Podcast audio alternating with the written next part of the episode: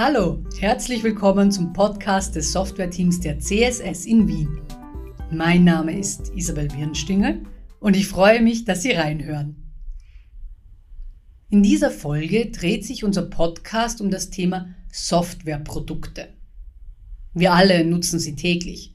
Klassischerweise haben Sie einige auf Ihrem PC, auf dem Sie damit Ihre Dokumente zum Beispiel bearbeiten. Oder Sie bereiten vielleicht Ihre Urlaubsfotos mit einer Software für die traditionelle stundenlange Familienpräsentation vor. Oder Sie machen es wie einige meiner Freunde und verfolgen ihr Essen oder ihre Schlafgewohnheit in einer App am Smartphone. Hinter vielen dieser Softwareprodukte stecken Unternehmen, die mit eigenen Entwicklern und Entwicklerinnen an ihren Produkten arbeiten. Manche aber lagern diese Produktentwicklung auch an Softwareteams wie uns aus. Warum sie es tun, wann so etwas Sinn macht und wie das funktioniert, das bespreche ich heute mit meinen beiden Kollegen Stefan Wöber und Michael Mühlhauser. Hallo ihr zwei. Hallo. Hi. Ich habe jetzt in meinem Intro schon ein paar Produktbeispiele genannt. Vielleicht schauen wir uns das noch ein bisschen genauer an, was wir unter Softwareprodukte verstehen damit wir alle vom gleichen reden. Ihr zwei habt ja schon einige unterschiedliche Projekte betreut oder auch betreut sie aktuell jetzt, in denen wir für Kunden Softwareprodukte umsetzen. Also gleich mal zum Verständnis für die Zuhörer und Zuhörerinnen. Was versteht ihr unter Softwareprodukt, Stefan?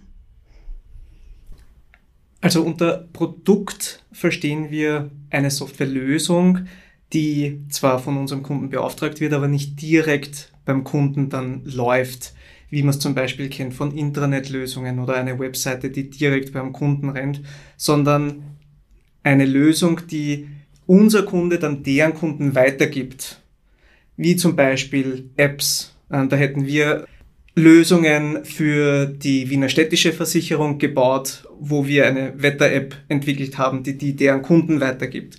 Oder für die Wiener Linien haben wir einen Abfahrtsmonitor gebaut, der in Hotels angebracht wird, der an anzeigt, wann die nächste U-Bahn oder Straßenbahn fährt. Sowas verstehen wir als Produkte. Stimmt, das sind gute Beispiele. Die Wetter-App mag ich persönlich auch sehr gern. Ich habe sie wirklich auch bei mir am, am Phone. Die gibt es auch kostenlos in den Stores. Muss ich gleich mal ein bisschen Werbung machen für die App. Die ist wirklich toll, also kann man sich gerne runterladen. Jetzt ist für mich die Frage, wir haben ja bei diesen Projekten, wo es um Produktentwicklung geht, zwei verschiedene Ausgangslagen bei unseren Kunden. Wir haben zum einen Projekte, in denen das Softwareprodukt eigentlich schon besteht, wenn sie zu uns kommen, die Kunden, und eigentlich nur mehr weiterentwickelt werden soll. Zum anderen gibt es aber auch Projekte, wo die Kunden nur einfach mal mit einer Idee zu uns kommen. Also es gibt noch kein Produkt. Michael, du betreust ja aktuell auch ein Projekt, wo das Produkt schon bestanden hat, als der Kunde zu uns kam. Wieso kommt jemand mit einem fertigen Produkt zu uns? Ja, in der sehr interessanten Frage steckt schon ein Knackpunkt drinnen. Fertiges Produkt, fertige Software. Ich glaube, das gibt es nicht wirklich. Weil wenn man sich den Markt anschaut oder einfach nur das Leben, alles entwickelt sich weiter, der Markt verändert sich, die Technologie verändert sich, die Kundenbedürfnisse entwickeln sich weiter und da muss man halt immer flexibel sein und muss, muss man mitgehen.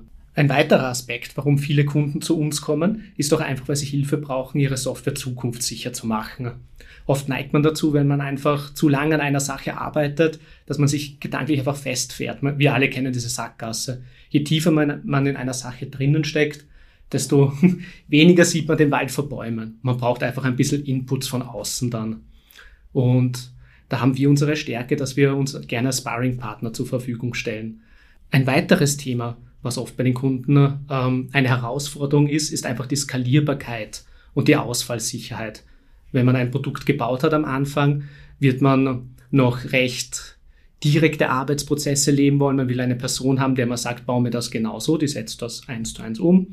Da gibt es keinen großen Overhead, da kommt schnell etwas raus. Idealerweise kann, wird das von Einzelunternehmern bedient, die dann nämlich auch günstiger sein können, einfach im Stundensatz, das ist ganz klar. Du hast jetzt gerade einen Begriff verwendet, Skalierbarkeit. Könntest du kurz erklären, was es damit auf sich hat oder was der bedeutet? Weil ich glaube, das wird nicht jedem so wirklich bekannt sein. das Thema der Skalierbarkeit ist insofern wichtig, dass äh, der Kunde einfach, äh, wenn er mit einzelnen Personen arbeitet oder halt nur zwei, drei äh, Personen an der Hand hat, die ihm Sachen umsetzen, egal welche Unternehmensform jetzt, bin ich halt beschränkt nur auf diese zwei, drei Personen und die haben einfach begrenzte Kapazität. Vielleicht arbeiten die auch für andere Kunden noch und dadurch kann es sein, dass ich mehr Ideen habe oder schneller vorangehen will mit meinen Features und mit meiner Software, einfach um auch mehr Kraft am Markt zu zeigen und eben die angesprochenen Kundenbedürfnisse schneller decken zu können.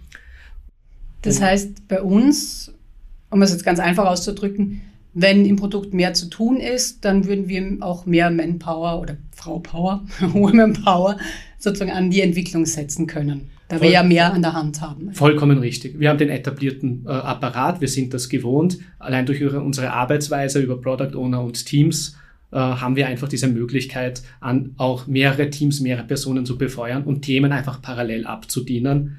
Plus, dass man den Vorteil hat, es gibt äh, einen zentralen Ansprechpartner, den Product Owner in der Mitte, der auch die Kundenbedürfnisse und, das, und die Domäne versteht.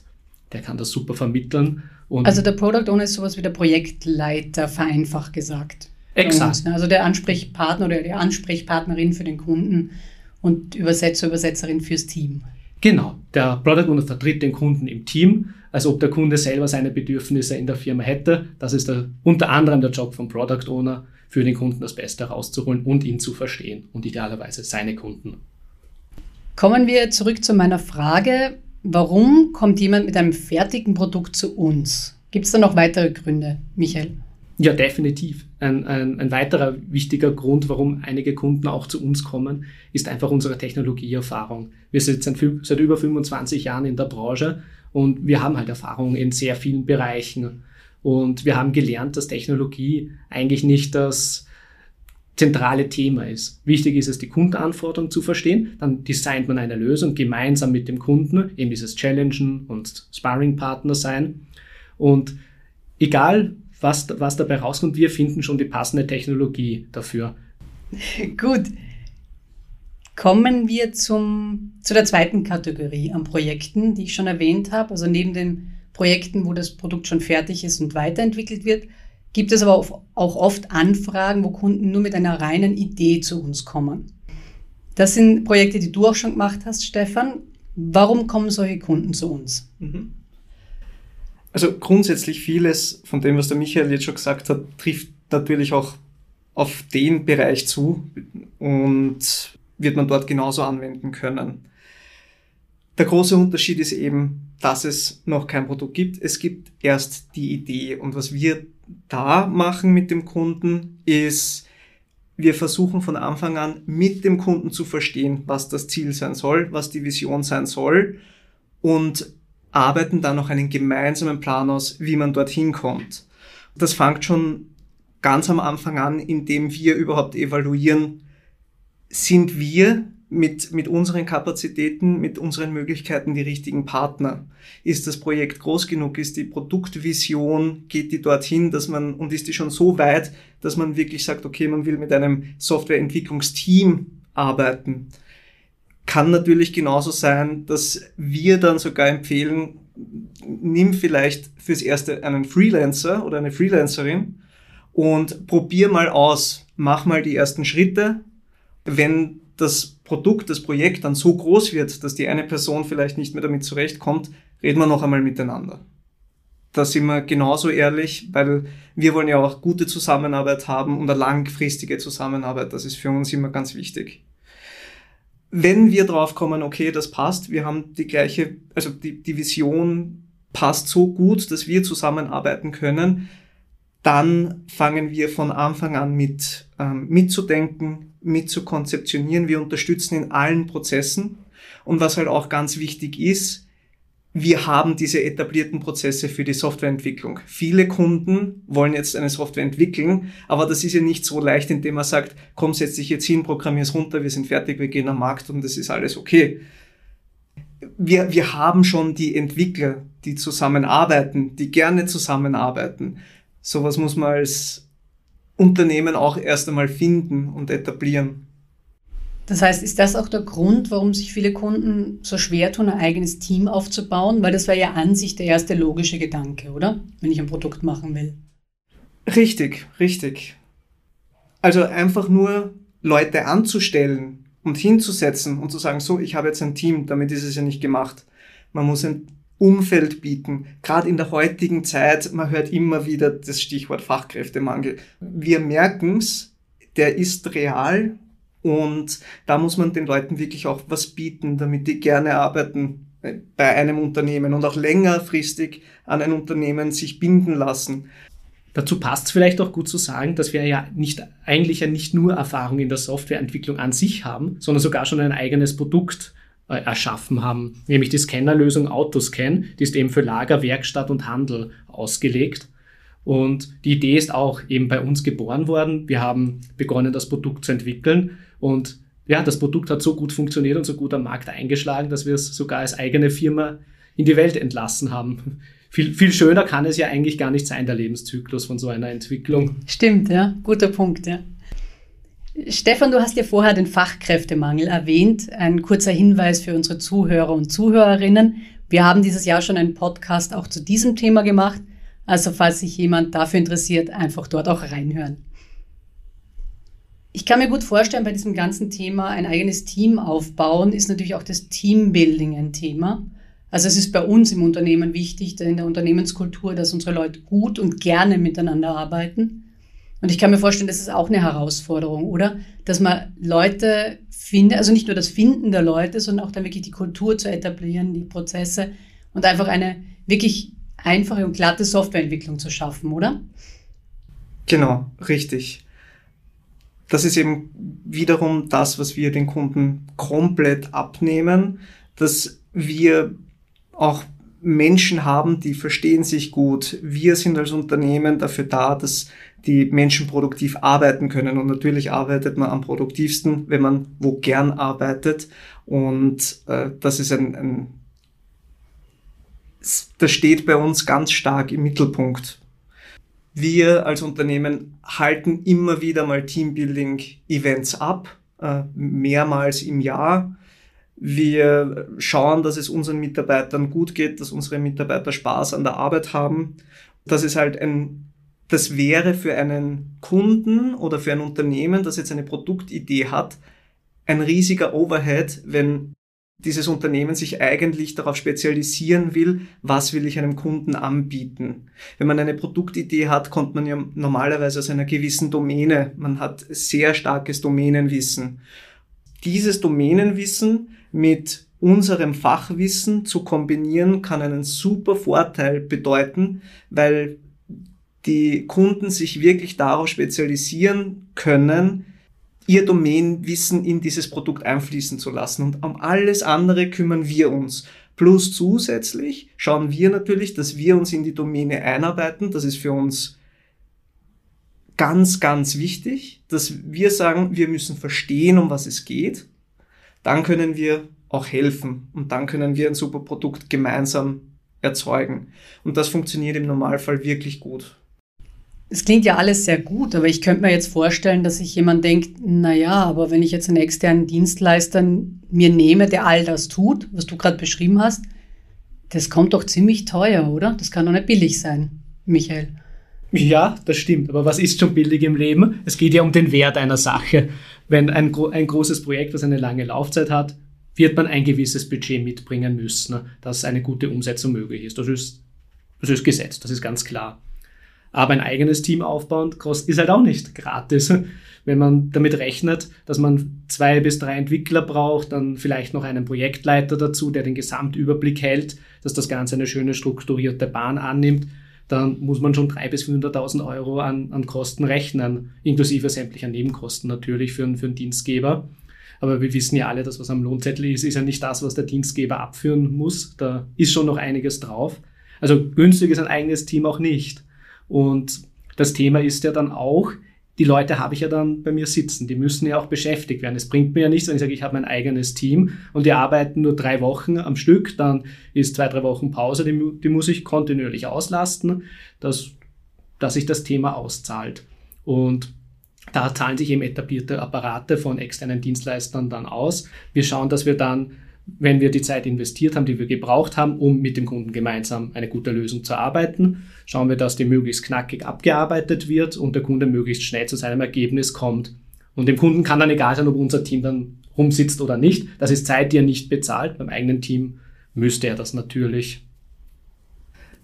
Das ist nämlich auch ein Vorteil, den ein Kunde wirklich bei uns haben kann, ist, man kann sich seine, seine Zeit budgetieren und man kann sich eine, ein gewisses Budget nehmen und wir können dann ganz genau darüber reden, was mit dem Budget möglich ist. Und wenn man sagt, das Budget ist jetzt vorbei, kann man sagen, okay, wir machen jetzt einmal eine Pause und der Kunde zahlt dann auch gar nichts, im Gegensatz zu, wenn er wirklich Personen bei sich sitzen hat, diese Kosten hat man immer, kann man sagen, okay, wir machen jetzt mal eine Pause, evaluieren vielleicht noch einmal an Markt oder sonst irgendwas und wenn dann wieder Budget da ist, macht man wieder weiter und steigt wieder Vollgas ein. Das kann man natürlich mit einem Partner viel besser koordinieren, als wenn man alles selbst macht. Richtig, gute Punkte, ja. Und bei all den Themen reden wir noch gar nicht von Schulungen und Fortbildungen, weil ähm, drei bis vier Leute, die dann idealerweise viel zum Umsetzen haben, ist dann die Frage, haben die dann auch noch Zeit für Fortbildungen und das ist wieder Leerlaufzeit, die viel Geld kostet. Und bei einem größeren Team entsteht das leicht und automatisch, gerade mit viel Erfahrungen. Wie gesagt, über 25 Jahre. Da gibt es auch schon einen gewissen Erfahrungsaustausch. Davon darf man mal ausgehen. Wie, wie ist es jetzt aber, wenn sich jetzt ein Kunde trotz aller dieser Schwierigkeiten oder Herausforderungen, um es positiver zu formulieren, trotzdem entscheidet, sein eigenes Team aufzubauen, weil er merkt, okay, es läuft gut und ich werde eh sowieso länger noch Entwickler, Entwicklerinnen brauchen. Wie gehen wir dann vor in einem Projekt? Das geht natürlich. Das, das kann in gewissen Fällen natürlich auch eine, eine, eine Lösung sein. Es hängt halt von den Rahmenbedingungen ab. Grundsätzlich, äh, wenn wir mit äh, Leuten eines Kunden oder mit Entwicklern eines Kunden gemeinsam wirklich an einem Projekt arbeiten, dann hat sich gezeigt, dass diese Personen wirklich so arbeiten müssen, als ob sie Teil des CSS-Teams wären, um einfach die Qualität zu sichern. Die Prozesse müssen passen oder anders formuliert, in dem Moment, wo es Abhängigkeiten gibt bei der Umsetzung zwischen unterschiedlichen Personen, die nicht in einem Team sind, kann es in Stocken geraten, wenn A auf B wartet und auch nicht abgestimmt ist, wer wann etwas tut, Urlaube. Und deswegen müsste diese Person wirklich in die Struktur, in die Arbeitsweise und in die Prozesse äh, des größeren Teams, in der Regel sind es dann halt wir, äh, integriert sein. Ein alternativer Ansatz ist natürlich, dass man äh, die Arbeit wirklich aufteilt äh, linear, dass zum Beispiel die CSS macht eine Grundarchitektur und übergibt das dann an einen Entwickler oder eine Entwicklerin beim Kunden, die das dann selbstständig weiterentwickelt. Aber ab diesem Punkt gehört die Software natürlich dann oder ist die Software in der Verantwortung des Kunden beziehungsweise in der Person, die das dann macht. Das bringt uns natürlich auch zu der Frage der Wartung kann, können wir jetzt dann dieses Produkt und diese Software, die eigentlich dann woanders weiterentwickelt wird, überhaupt sinnvoll warten? Klare Antwort ist nein, weil wenn wir das nicht kennen, äh, würde es ja auch gar nichts bringen, bis man den Fehler findet und nachvollzieht. Dann macht man vielleicht sogar noch was kaputt, wenn man reingreift.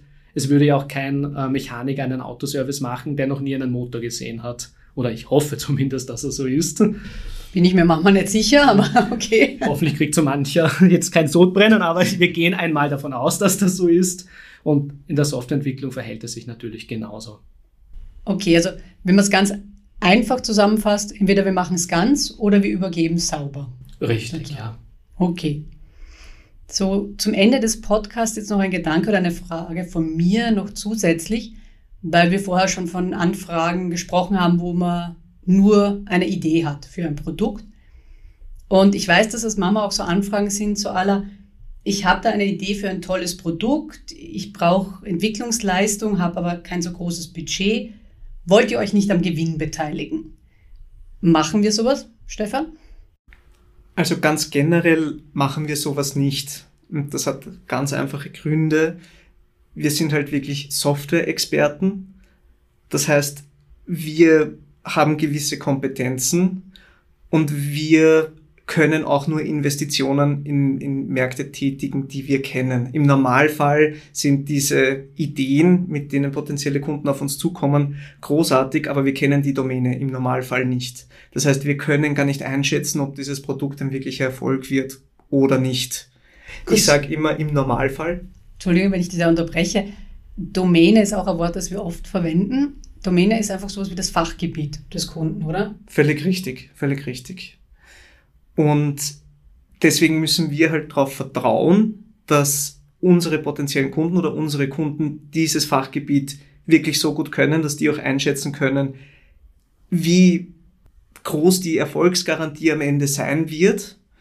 Und wir, wir helfen irrsinnig gerne, so ein Produkt auf den Markt zu bringen. Doch im Normalfall sagen wir, wir sind die Experten für die Technologie und dementsprechend helfen wir in dem Bereich und gehen eher nicht das Risiko ein zu sagen, okay, wir investieren mit euch, um so ein Produkt auf den Markt zu bringen.